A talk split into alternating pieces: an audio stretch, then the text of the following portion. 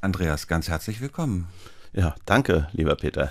Sie hören es, Hörerinnen und Hörer, wir duzen uns. Das liegt daran, wir kennen uns seit vielen Jahren. Wir haben schon manche Schlacht zusammen auch geschlagen. Darauf kommen wir vielleicht auch in dieser Stunde zu sprechen. Aber eingeladen haben wir Andreas Dresen ja wegen der großen Ausstellung zu seinen Ehren und zu Ehren seines umfangreichen Teams, mit dem er zum Teil seit vielen Jahren zusammenarbeitet. Und wir haben Andreas gebeten, uns doch mal ein paar Musikwünsche zu sagen. Und da war eine Musik dabei, da fange ich sofort an zu schwelgen und bin gespannt, wie es Andreas jetzt geht. Der weiß noch nicht, was wir jetzt spielen.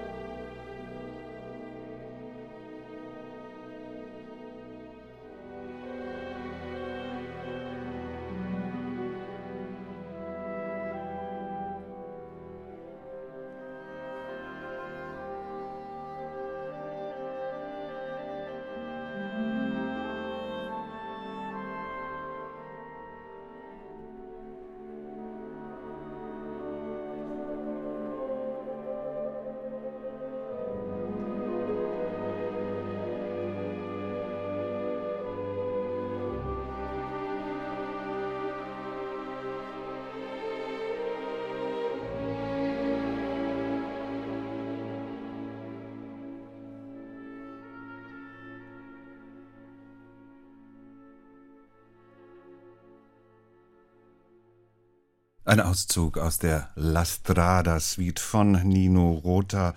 La Strada, einer der Filme der italienischen Regielegende Federico Fellini. Und in dieser Musik finde ich, Andreas, ist ganz viel von deinen Filmen drin. Das Laute, das Leise, das Komische, das Tragische, das Verhaltene, das Hintergründige, das Psychologisierende, das Forschende. Bist du einverstanden mit meiner Analyse, mit meiner Kurzanalyse? Ja, das ist natürlich sehr schmeichelhaft, sehr schön, wenn du das in Nino Rotas toller Musik findest. Also ich liebe die Musik auch sehr und die Filme von Federico Fellini. Nino Rota hat ja fast alle Filmmusiken für Fellini gemacht. Das ist einfach wunderbar und das sind für mich auch so Filme, insbesondere La Strada, deren Zauber ich mich nicht entziehen kann, muss ich sagen. Ich habe Lastrada so oft in meinem Leben schon gesehen und immer wieder versucht, da analytisch hinterzusteigen. Und jedes Mal wieder heul ich dann am Ende und bin fix und fertig, wenn Anthony Quinn da am Strand kniet und plötzlich dieser Monolith von Mann zum ersten Mal da plötzlich in Tränen ausbricht. Das ist einer der ganz großen Kinomomente, finde ich, und auch schauspielerisch sensationell. Ja. Das finde ich jetzt sehr interessant, dass du darauf abhebst, weil in so einigen deiner Filme werden ja gerade auch Männerbilder vielleicht nicht zerbrochen, aber doch ganz schön angekratzt. Ja, ich erzähle ja eigentlich sehr häufig, das ist aber gar nicht so eine bewusste Entscheidung. Ich könnte das jetzt auch gar nicht so begründen. Meistens sind es sehr starke Frauen in den Filmen, aber vielleicht liegt es einfach schlichtweg auch daran, dass die Frauen das stärkere Geschlecht sind und wir Männer dann im Vergleich dazu doch eher ein bisschen alt aussehen, würde ich sagen. Ja, und mich dann die Frauen irgendwie mehr interessieren und faszinieren. Also es war jedenfalls bei den letzten Filmen fast durchgehend so. Jetzt diese große Ausstellung. Bist du nicht noch zu jung dafür? Ja. Ganz klare Antwort, ja. Also, schon seltsam, dass man sich plötzlich im Museum wiederfindet, ja. Du hast großen Wert darauf gelegt, auch die Ausstellungsmacherinnen und Macher. Es ist nicht eine Ausstellung über Andreas Dresen, es ist eine Ausstellung über Andreas Dresen und Team. Warum? Weil mir das besonders wichtig ist. Also Film macht man nicht alleine. Man kann einen Roman alleine schreiben. Ein Drehbuchautor ist auch manchmal ziemlich einsam bei der Arbeit.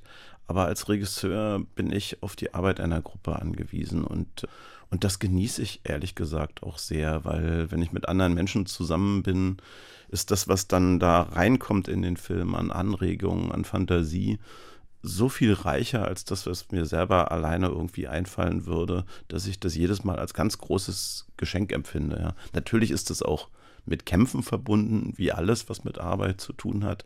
Aber es ist vor allen Dingen auch schön und viele meiner Kollegen, wir begleiten einander ja schon seit ach, 30 Jahren. Das ist schon Wahnsinn. Ne? Und wir haben ganz viele Produktionen miteinander gemacht, auch ganz unterschiedliche.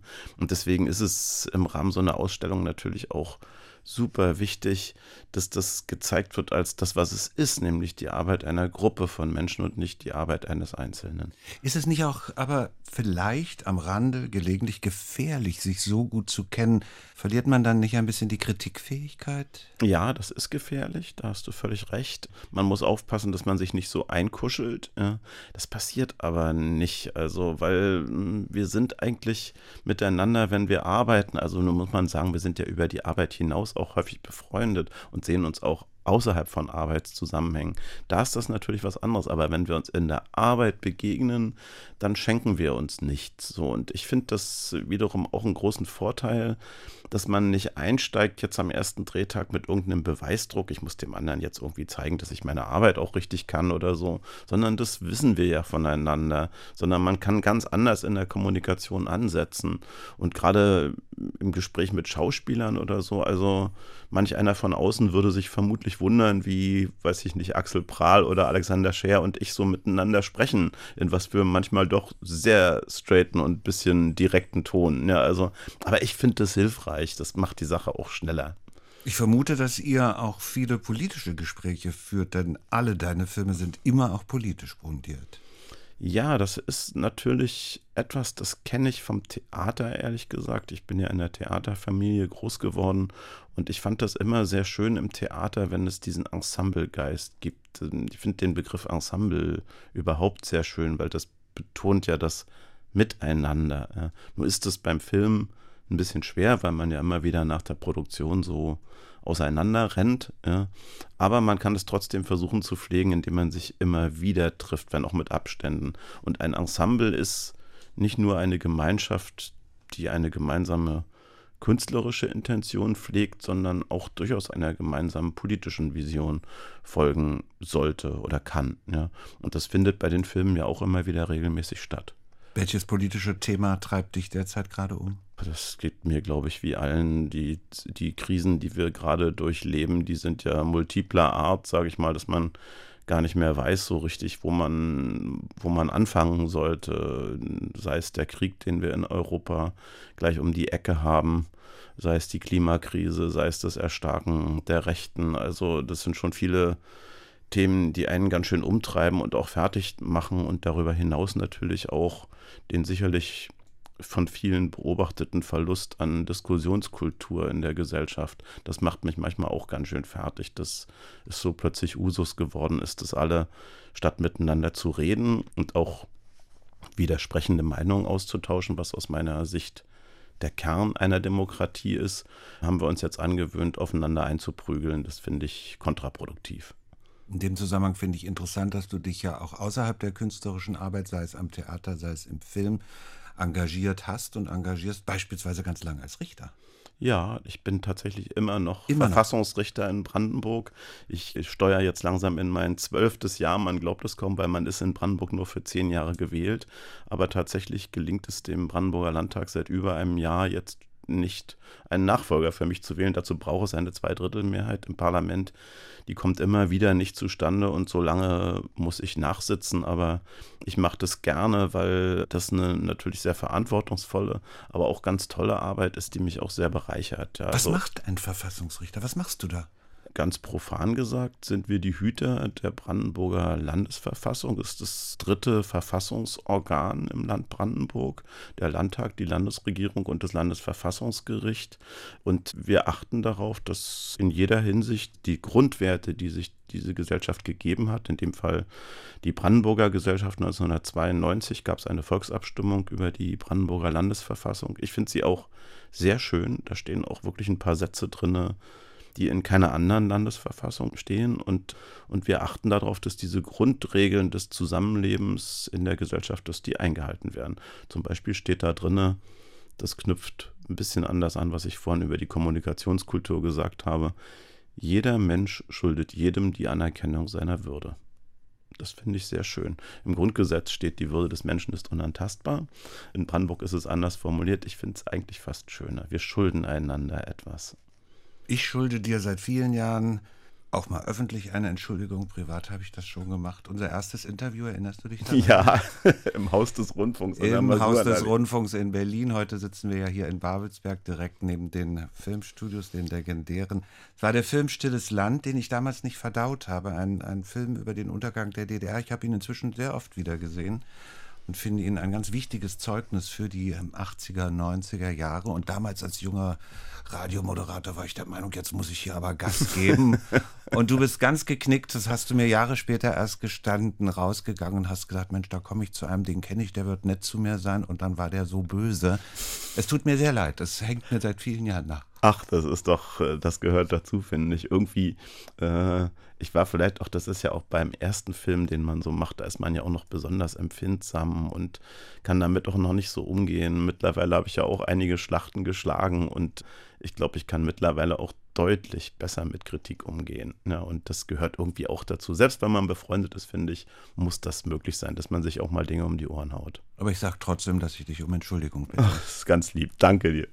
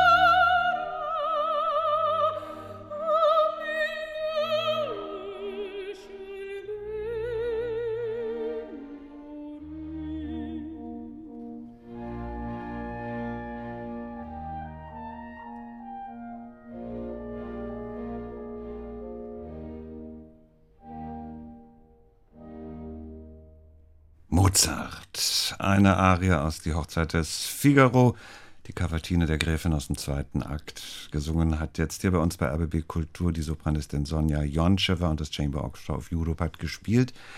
Musik, zu der unser Gast Andreas Dresen eine besondere Beziehung hat. Er ist ja nicht allein Filmregisseur, wir haben es schon angedeutet, auch am Theater sehr aktiv, auch als Opernregisseur. Und diese Oper hast du auch schon inszeniert. Was lockt dich zur Oper? Das andere, also das Ungewöhnliche, dass Oper so eine krasse Kunstform ist, finde ich. Also beim Film ist man ja doch irgendwo, wenn man nicht eine besondere expressionistische, formale Veranlagung hat, doch meistens eher realistisch unterwegs in dem Setting. Das geht bei einer Oper nicht, weil da wird nun mal gesungen mit Orchester, was im Alltag eher selten vorkommt und das ist schon eine ungewöhnliche Formsprache. Ich mag das aber sehr gerne. Das ist überhaupt das, was ich am Theater so gut leiden kann. Das ist das nicht realistische, das Setting, was ein ungewöhnliches ist. Da sitzen Zuschauer vor einer geöffneten vierten Wand eines Raumes und gucken auf einen Kasten. So, Peter Brook hat, der große britische Regisseur, hat ein tolles Buch darüber geschrieben. Das heißt Der leere Raum. Und das finde ich ist ein schönes Wort für Theater, der leere Raum, weil mehr braucht es eigentlich auch nicht wirklich. Und diesen leeren Raum füllen dann Schauspieler, sukzessive Sänger mit ihrer Fantasie und dann kann plötzlich in den Köpfen der Zuschauer alles entstehen, die ganze Welt. Und das finde ich das Tolle am Theater und, und bei der Oper natürlich die Konfrontation für mich als Regisseur mit der Musik. Mozart ist so ein wahnsinnig kluger Dramaturg. Ja, also wenn man sich mit seinen Stücken, seinen Kompositionen auseinandersetzt, entdeckt man da so viel drin als Regisseur. Und das ist für mich total spannend. Da kann ich wahnsinnig viel lernen. Ne? Das heißt dann aber für dich doch auch als Künstler, dass du dich unterzuordnen hast. Machst du das gern? Ja, das mache ich gerne. Ich sehe meinen Beruf sowieso als dienender. Ich finde überhaupt, dass der Beruf des Regisseurs häufig zu wichtig genommen wird. Beim Film steht ja dann noch zum Beispiel oft da ein Film von und dann kommt in großen Lettern der Name des Regisseurs.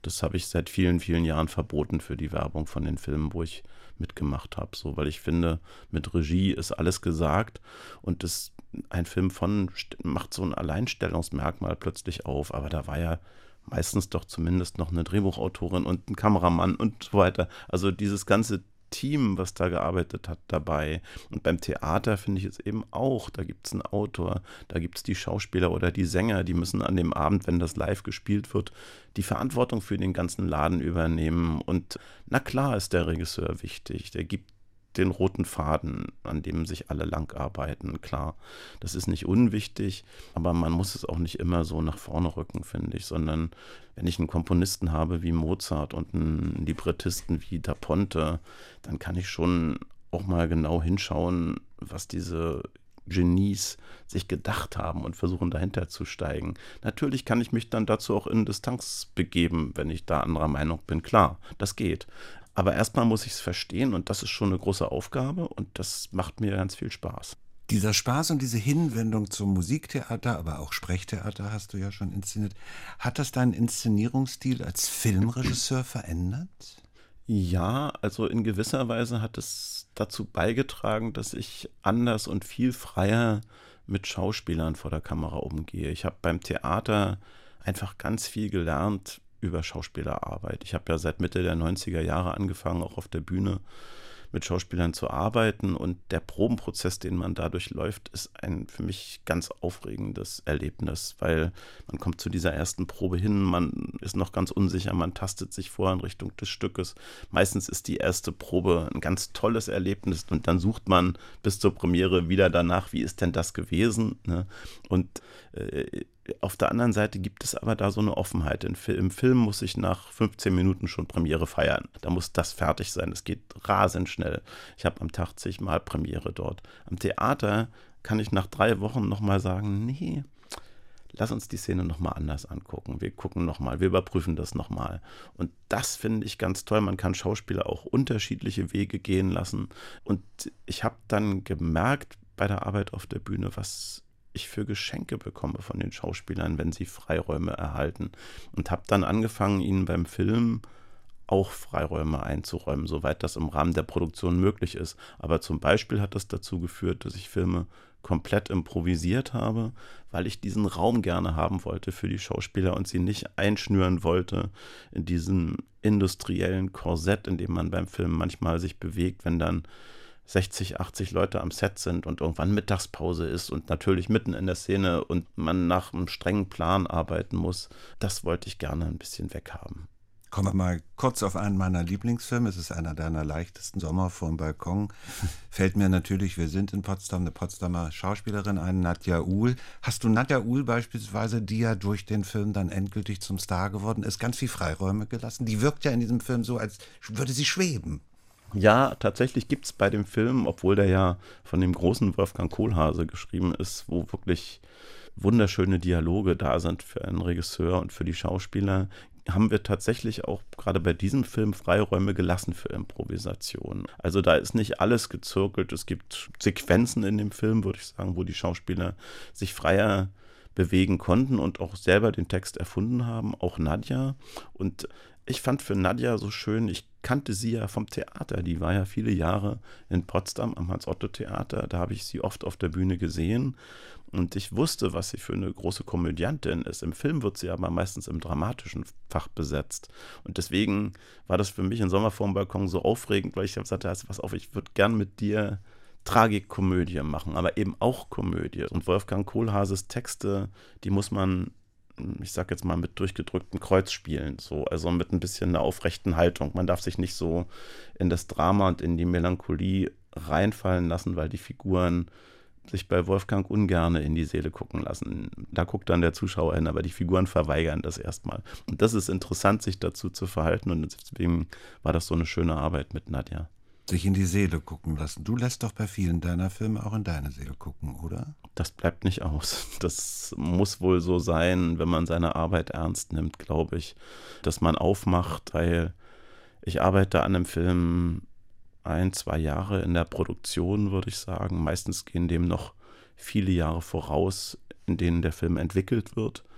Und da steckt natürlich dann über so eine lange Zeit ganz besonders sehr viel Persönliches drin. Natürlich gibt es Filme, die sind näher an mir dran, manche sind ein bisschen weiter weg, aber natürlich kann man immer was da von mir drin sehen, weil ich natürlich über so eine lange Zeit da ganz viel reingetan habe. Einer deiner großen Erfolge, das ist der Film Gundermann, der ist jetzt sehr viel aktueller als der eben von mir erwähnte Film Sommer vorm Balkon wieder eine Auseinandersetzung auch mit DDR-Geschichte, auch mit deiner eigenen persönlichen Geschichte. Du gehörst ja zur letzten Generation derer, die noch zu DDR-Zeiten an der Filmhochschule Babelsberg studiert haben. Du hast die DDR als junger Mensch ganz bewusst erlebt. Wie wichtig ist das für dich? Das ist ein ganz wichtiger Teil meines Lebens. Ich war, ich glaube, 26, als die Mauer fiel. Das ist eine sehr prägende Phase, die gesamte Schulzeit, das Studium. Also bin mit der DDR groß geworden und ich habe sie auch in den Knochen, ganz klar. Und ich empfinde das aber überhaupt nicht als in irgendeiner Form einen Makel, ganz im Gegenteil. Ich bin sehr stolz drauf, weil dieser Umbruch, diese Erfahrung eines kompletten gesellschaftlichen Umbruchs, das ist ja etwas sehr Wertvolles, sich selber auch mal in so einem Strudel zu beobachten mit all seiner Feigheit, mit seinem Mut, wie verhalte ich mich da, wie gehe ich danach überhaupt mit so einer Situation um. Das ist ja eine sehr besondere Erfahrung, die die Ostdeutschen eben alle machen mussten, die sicherlich für die meisten auch sehr prägend ist und ich trage das natürlich auch in meine Arbeit mit rein, selbst wenn die Filme jetzt nicht von der DDR handeln. Aber bei so einem Film wie Gundermann ist das dann auch eine direkte Auseinandersetzung mit eigenen Zweifeln, Erfahrungen? Ja, ganz klar. Und da war jetzt auch ganz explizit der Wunsch von Laila Stieler, die das Drehbuch über viele Jahre geschrieben hat. Wir haben viel zusammengearbeitet, auch wieder sind wir beim Team. Ja, wir kennen uns seit der Filmhochschule. Laila und ich sind jetzt, ach Gott, seit 1985 ist es der Wahnsinn, fast 40 Jahre sind wir jetzt befreundet und haben so eine enge Arbeitspartnerschaft miteinander. Das ist ein ganz großes Geschenk. Und wir haben uns diese Figur Gundermann ausgesucht, weil sie so widersprüchlich ist wie der Osten und wie wir den auch erlebt haben. Und wir wollten auch ein bisschen gegen die Klischees angehen, die da manchmal so in den Köpfen sind, überleben in der DDR und zeigen, wie komplex es eigentlich ist, sich da in so einer Gemengelage aufrecht zu bewegen. Und das gelingt manchmal, aber es gelingt eben den meisten Menschen auch nicht immer und Gundermann eben auch nicht. Für Hörerinnen und Hörer, denen der Name Gundermann nicht sagt.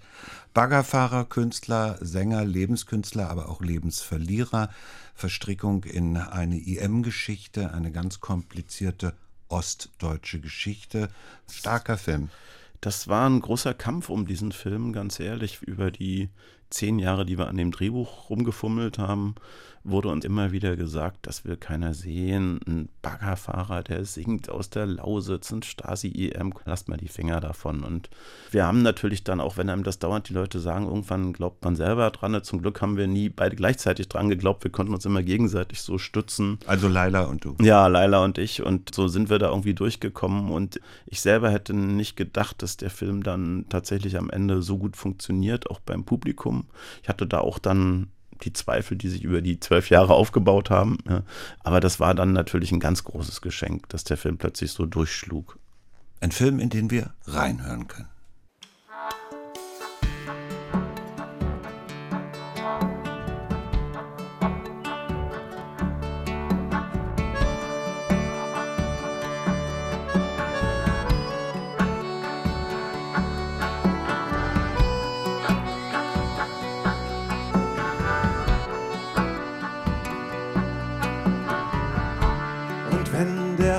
Seite geht, dann kriegst du seine Werkzeugtasche, die blanke Schienenzange und die Thermosflasche. Und musst du weinen, dann liebe einen Mann, doch liebe keinen, doch liebe keinen, doch liebe keinen von der Eisenbahn.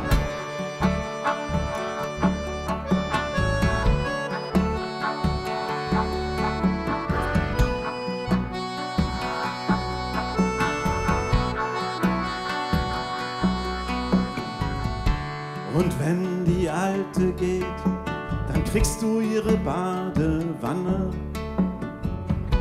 die Fingernagelbürste und die der Teekanne. Und musst du weinen, dann liebe eine Frau, doch liebe keine, doch liebe keine, doch liebe keine aus dem Tagebau. Die haben harte Hände streiten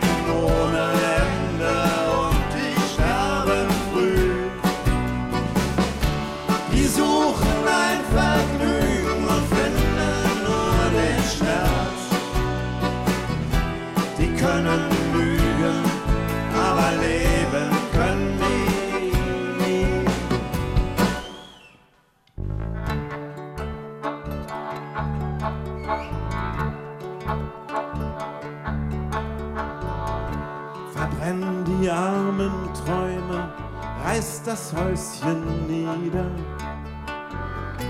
Verkauf das Holz der Bäume und den Duft von Flieder. Und willst du reich sein, dann liebe dir ein Kind. Doch lass es weich sein, so butterweich sein wie deine Alten nie gewesen sind. Die haben harte Hände und ein hartes Herz. Die streiten ohne Ende und die sterben früh. Die suchen ein Vergnügen und finden nur den Schmerz. Die können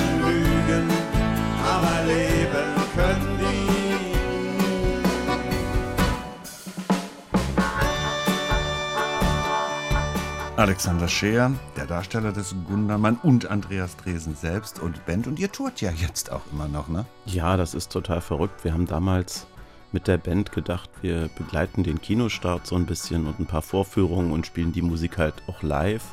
Und mittlerweile hat sich das komplett verselbstständigt. Wir haben dann das Jahr darauf, weil die Nachfrage so groß war, noch eine Tour gespielt, dann schon ohne Film. Und seitdem geht das immer weiter. Dieses Jahr waren wir plötzlich überwiegend im Westen unterwegs und Montagabend in Karlsruhe 400 Leute. Das ist total verrückt. Da gibt es eine große Neugierde, diese Musik auch live zu erleben. Und die Lieder sind natürlich auch zeitlos schön, muss man sagen. Im Rahmen der Ausstellung jetzt in Potsdam zu deinen Ehren, zu Ehren deines Teams werdet ihr doch wohl hoffentlich auch auftreten. Wir treten im Januar auf hier in Potsdam im Nikolaisaal und zwar tatsächlich mit dem Filmorchester. Das wird eine recht spannende Geschichte. Ich weiß noch gar nicht, wie das so funktioniert. Wird sehr aufregend für uns. Da arbeiten jetzt drei verschiedene Arrangeure daran, die Gundermann-Songs jetzt auch für ein Orchester fit zu machen. Und ich bin sehr neugierig, wie sich das dann so anhören wird. Ich bin jetzt auch mal neugierig. In dem Lied, das wir gerade gehört haben, war auch von den Alten die Rede. Und dann komme ich jetzt in An- und Abführung und liebevoll zu verstehen mal zu deinen Alten. Deine Mutter, eine bekannte Schauspielerin, Barbara Bachmann. Dein Vater Adolf Dresen war ein berühmter Regisseur. Dein Papa, der Mann deiner Mutter, Christoph Schroth, ein berühmter Regisseur. Dieses familiäre, künstlerisch stark geprägte Umfeld. Wie hat dich das geprägt, Andreas? Das hat mich sehr geprägt. Ich bin ja in Theaterkantinen groß geworden, kann man sagen. Überwiegend in Schwerin. Ich war ja bei meiner Mama, die auch viele Jahre mit mir alleine gelebt hat. Und da musste ich oft während der Proben, dann habe ich in der Kantine gewartet oder auch die Schauspieler in skurrilen Kostümen manchmal da sitzen sehen. Und ich gehörte da irgendwie zum Inventar so ein bisschen schon als Kind. Ich weiß auch noch, dass mein leiblicher Vater Adolf Dresen, der hat mich ja dann hinter die Kulissen des deutschen Theaters mal geführt und hat mir dann gezeigt, diesen großen Pudel der Faustaufführung und so. Da war ich natürlich noch viel zu klein, um die ganze Dimension zu verstehen, auch die Dimension der politischen Debatten, die es darum ja gab, um diese Aufführung. Und das ist natürlich für ein, für ein Kind prägend, aber hat mir auch ein bisschen Angst gemacht, deswegen bin ich dann lieber zum Film gegangen. Diese Erfahrung, Inventar zu sein, hat dich aber nicht abgeschreckt. Die hat die Lust an der Kunst weiter angeheizt. Ja, naja, natürlich habe ich das auch unglaublich faszinierend gefunden, diese Welt. Ja? Also dieses Verkleiden, das Schlüpfen in andere Rollen. Und ich fand halt auch immer sehr spannend, also insbesondere in Schwerin am Theater in den 70er, 80er Jahren, das war ja ein politischer Hexenkessel. Ja, also. Da sind wir hingefahren aus der ganzen DDR. Richtig. Und das war toll, was das für einen politischen Impact hatte, was Christoph Schroth dort veranstaltet hat.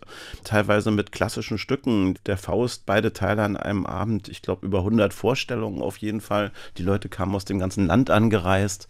Aufführungen, die so den Finger auf die Wunde gelegt haben, dass sie dann verboten worden sind, wie Franziska Linkerhand zum Beispiel.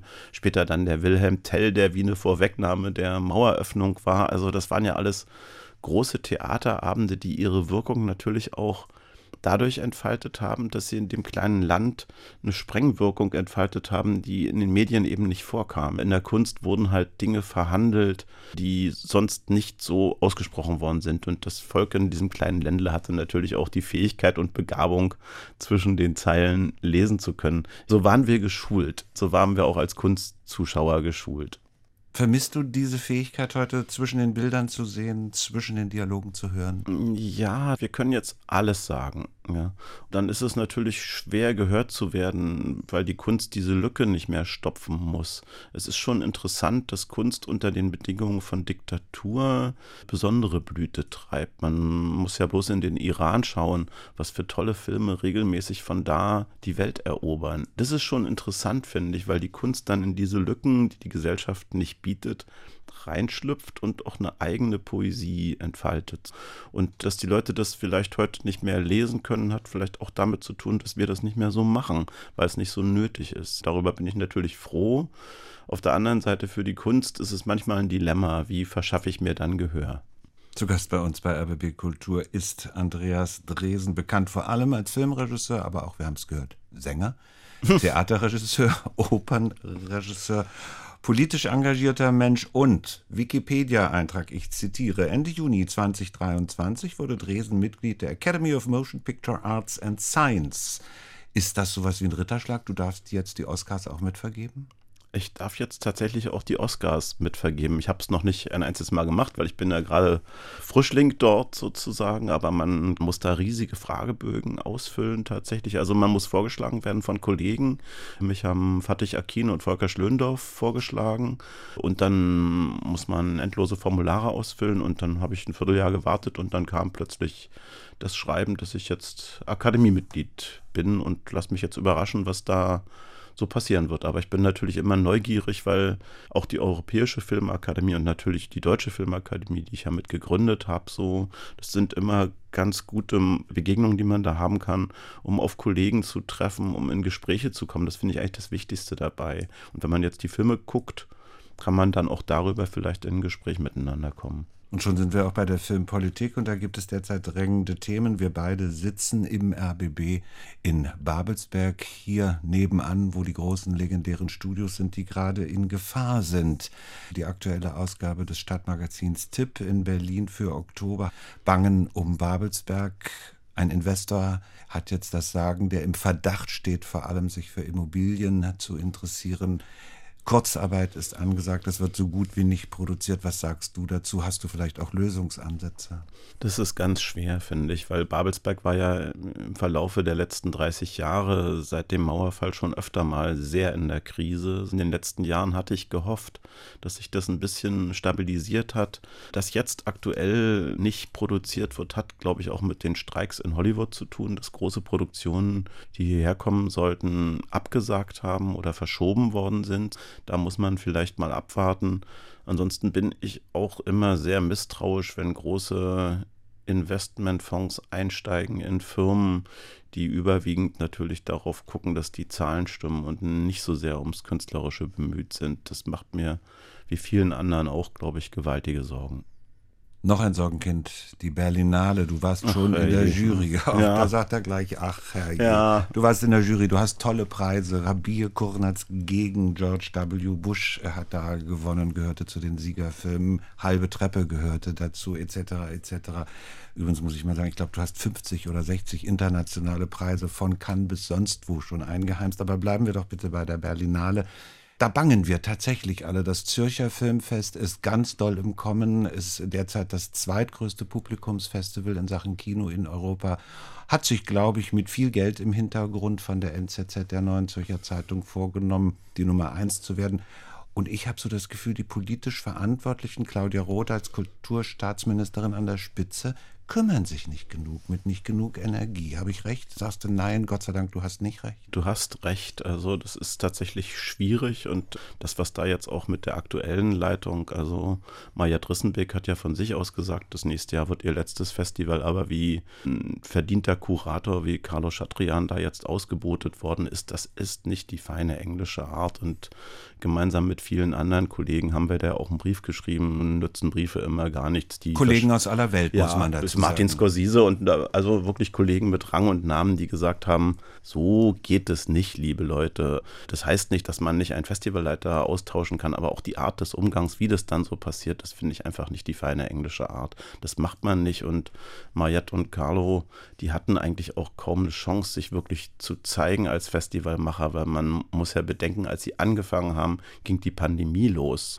Ihr erstes richtiges Festival war eigentlich letztes Jahr und dann kann man ihnen schon mal eine Chance geben, das noch ein bisschen weiter zu betreiben und auch zu verfeinern, finde ich. Also ich finde es nicht ganz fair, zumal äh, die Leute, die so ein großes Festival machen können, auch als Leitung, da steht jetzt nicht eine Riesenschlange, wo man sagt, die sind alle toll, sondern da muss man, glaube ich, ganz schön gucken, da muss man international vernetzt sein. Es, es glaube ich, auch nicht verkehrt, wenn man mit der deutschen Szene ein bisschen vertraut ist. Man muss mit der Politik können. Es gibt ganz viele Facetten. Man muss im günstigsten Fall auch so ein charmanter Gastgeber sein, wie Dieter das sein konnte. Ja. Dieter Koslik, Dieter Koslik, Chef genau. der Berlinale. Also es ist wirklich kein einfacher Posten. Insofern die eierlegende Wollmilchsau da jetzt zu finden, da beneide ich die Findungskommission, die das jetzt tun will, nicht.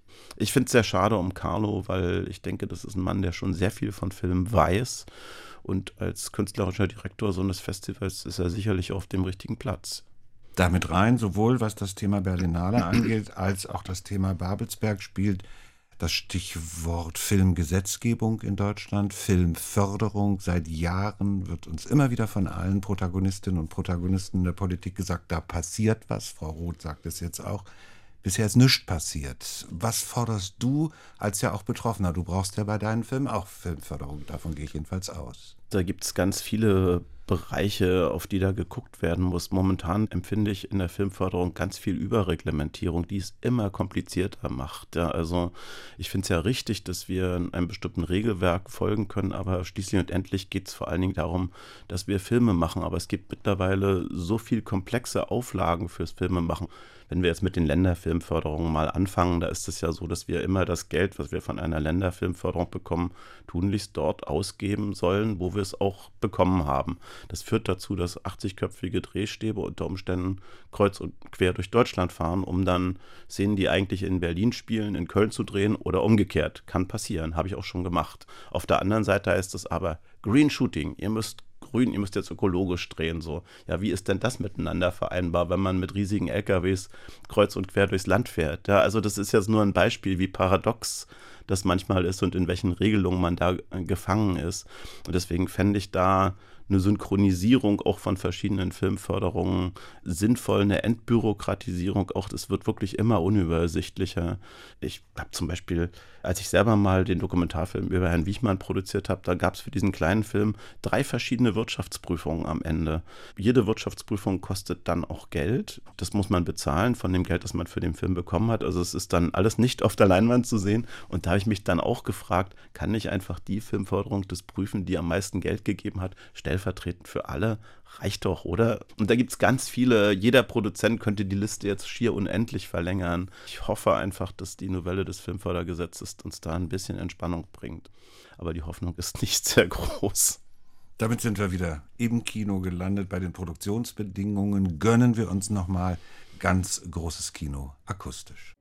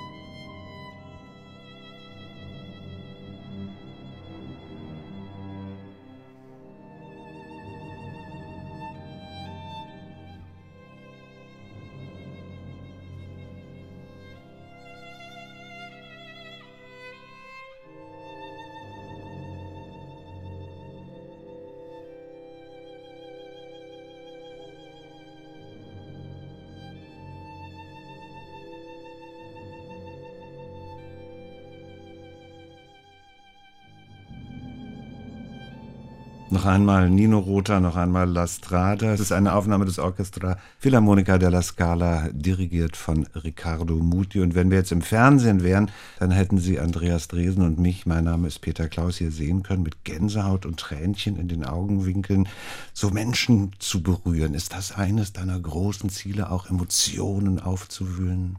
Ja klar, das wünscht sich, glaube ich, jeder. Und gerade im Kino gehört das dazu, finde ich. Um einen Kinobesuch zu machen, betreiben die Menschen ja einen ziemlichen Aufwand. Sie müssen sich das Programm angucken, müssen überlegen, ob sie jetzt heute Abend losgehen, vielleicht regnet es, müssen sich irgendwie anziehen, machen sich auf den Weg, gehen ins Kino, zahlen Eintritt, holen sich ihr Bier oder ihre Cola, keine Ahnung, setzen sich dahin, erwartungsfroh neben ihnen knistert jemand mit der Popcorn-Tüte und dann wird es dunkel und dann übernehme ich. So. Und dann ist es meine Verantwortung und die meiner Kollegen, dass die Leute nicht enttäuscht werden, dass die dann da möglichst einen schönen Abend haben. Und Kino ist ja mehr als nur ein Ort, wo Filme gezeigt werden. Das ist ein Ort, wo eine soziale Gemeinschaft sich trifft. Da man sitzt mit anderen Menschen, die man nicht kennt, in einem dunklen Raum und erfährt die Welt.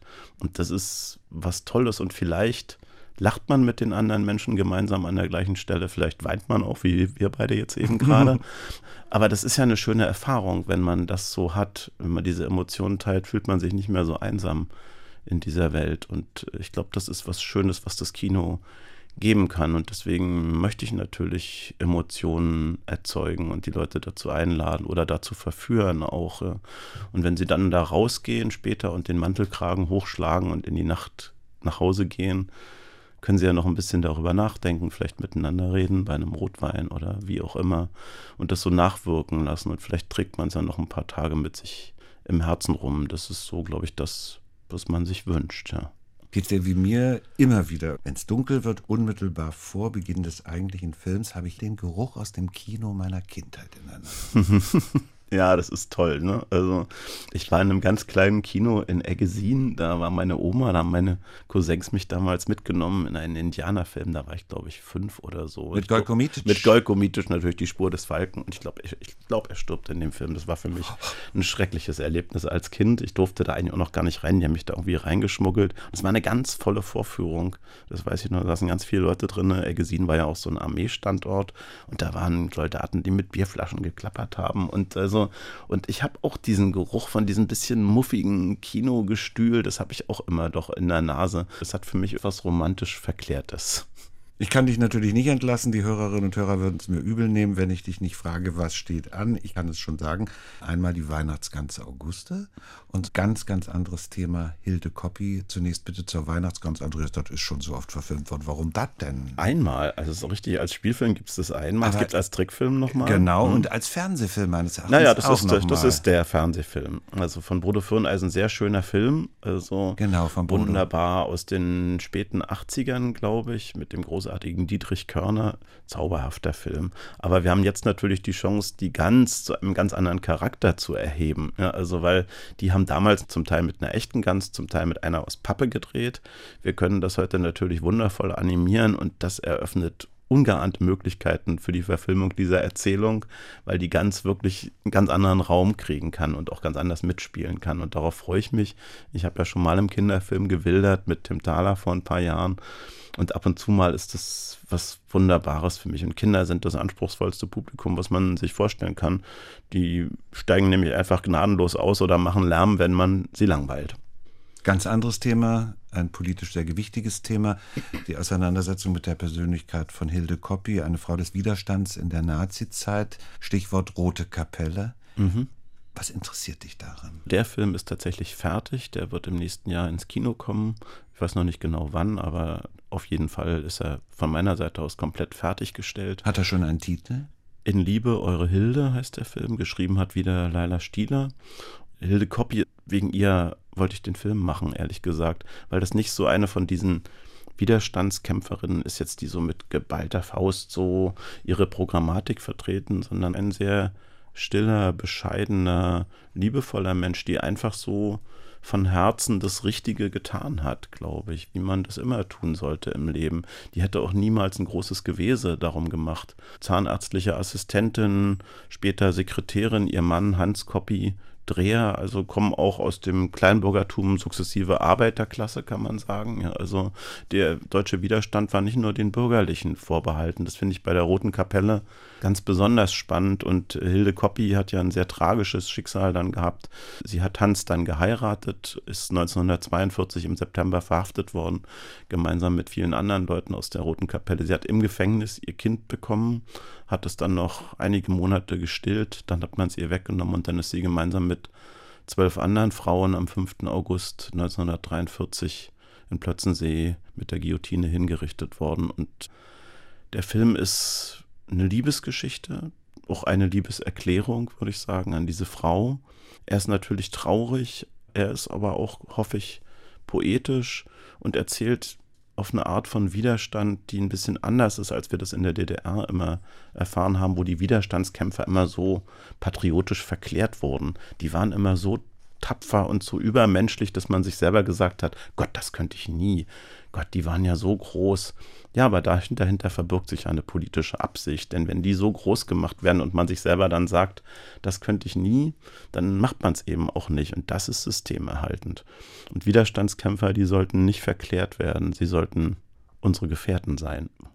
Das heißt, dein Blick zurück auf Hilde Koppi und ihre Gefährtinnen und Gefährten will uns auch sagen, Bleib wachsam. Bleib wachsam, bleib widerständig. Andreas Dresen war zu Gast bei uns bei RBB Kultur. Ich weise gern nochmal Hörerinnen und Hörer auf die große Ausstellung hin in Potsdam im Filmmuseum, gewidmet Andreas Dresen und Team. Andreas, ganz, ganz vielen Dank. Vielen Dank, lieber Peter.